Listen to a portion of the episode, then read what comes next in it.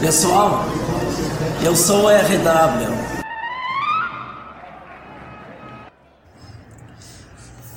Que coisa impressionante, né? O Santos tinha tudo, tudo, tudo para ir para a segunda divisão. Era o modelo do Cruzeiro. Endividado, presidente deposto, dívidas com a FIFA, salário atrasado,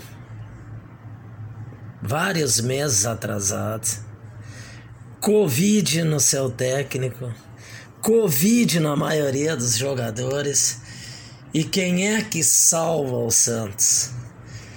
O que salva o Santos do fracasso e leva para a segunda, para decisão da Libertadores, é sua tradição de lançar jovens que começou em 1955 com o título paulista de 55. E ali eles nunca mais pararam de lançar jovens e foi o que salvou o Santos nesse ano de um projeto que rumava, segundo muita gente da imprensa, para a segunda divisão. E aí teve a sorte de lançar, de ter o Cuca no seu comando técnico. Se o Santos tivesse um treinador, como tem muitos no Brasil que gostam de cascudos e bruxos, que a situação é, é difícil, tem que botar os cascudos, hoje o Santos estaria brigando para ficar na Série A. Seria um cruzeiro da vida. Mas o Cuca é diferente. Você tá um exemplo do Cuca. Anderson nasceu em 1988. Anderson, Anderson, aquele da Batalha dos Aflitos, aquele da Batalha dos Aflitos.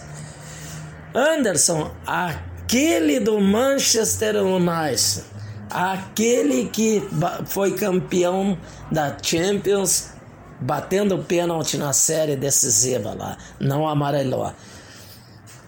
Anderson, que não teve um final de carreira bom, mas indiscutivelmente teve uma carreira bem sucedida. Bom, campeão da Champions League. Quem lança Anderson? Cuca, num Grenal e Anderson faz um gol. Idade 16 anos.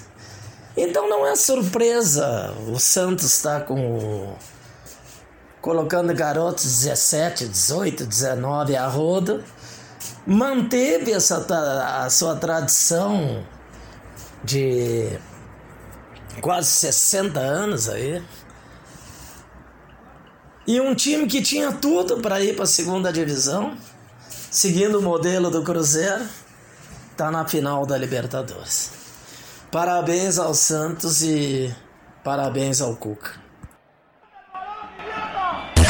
Você acabou de ouvir o podcast Corneta do RW com Ricardo Wortmann.